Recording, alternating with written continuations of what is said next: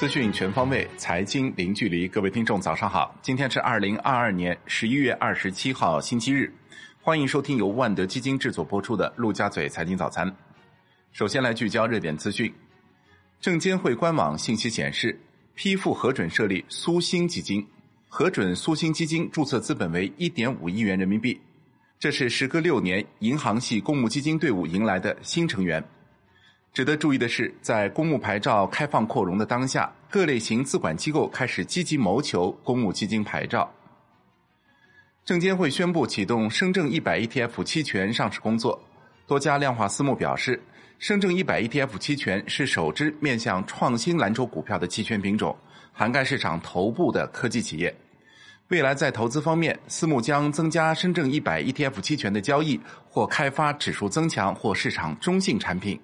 做风险对冲，还可以在跨品种、波动率等策略的开发上有更多选择。在经历了一周多的急跌后，大部分公募纯债基金在本周逐渐回血，整体止跌回升。稳稳的幸福不在，公募纯债基金投资者感觉到了一波寒意。形成大反差的是，六成私募债券策略基金未受到这波债市风暴的影响，净值曲线继续保持平滑。目前可查的数据显示，近一个月最高上涨百分之一百六十二点九四。宏观方面，第四轮上海电子消费券发放活动共投入一亿元市级财政资金。第四轮发放的爱购上海电子消费券，券包价值一百元，共包含三张消费券，分别为一张消费满一百元以上抵五十元券，两张消费满五十元以上抵二十五元券。国内股市方面。本周沪深两市主力资金净流出一千零一十二点四二亿元，为十一月以来新高。沪指本周振幅仅百分之二，创八个月以来新低。市场量能连续两周徘徊在低位，日均成交额较此前下滑超千亿。高股息的价值蓝筹成为最大亮点，地产、银行、能源行业均跑赢指数。中国联通累计获抢筹超十二亿元。房地产利好政策密集来袭，地产板块狂掀涨停潮。在基建产业链个股狂涨背后，出现了私募大佬但兵布局的身影。最新财报显示，但兵正在积极寻求转变，三季度股票持仓大换血，两只基金集体清仓新能源，并大举减仓白酒股。临近年末，机构即将进入调仓换股期，银行股历来是资金避风港。对于银行股年末行情及春季行情能否到来，业内人士表示，估值修复大概率是确定性事件，但也要关注信贷投放的情况。本周市场各大指数出现调整，但场外资金仍然在持续进场。五只指数 ETF 合计净流入约六十二亿元，中证五百 ETF、上证五零 ETF 分别净流入三十八亿和十八亿。值得注意的是，科创五零 ETF 本周份额突破四百亿关口，创出历史新高。其中，十一月份以来净流入约七十七点三亿元。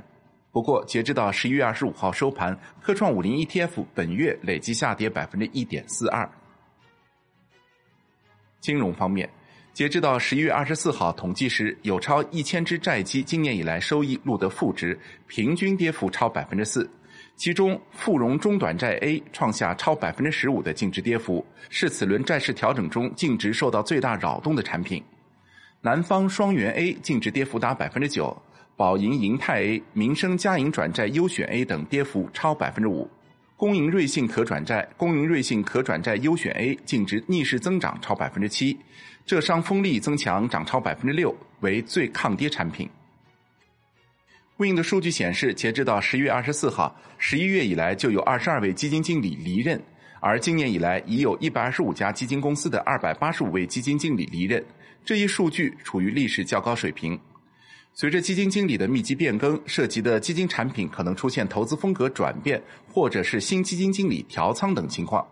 业内建议修改持有期基金规则，持有期基金的首发基金经理离职的，给予投资者一次赎回的机会，否则难以获得投资者认同，也与持有期基金初心南辕北辙。产业方面。德国政府计划对天然气、石油和煤炭等传统化石能源公司征收高达百分之三十三的暴利税，预计将获得十到三十亿欧元的税金。此外，当太阳能、海上风电和核能发电公司的收入超过每兆瓦时一百三十欧元时，德国政府计划对超出部分的收入征收百分之九十的暴利税。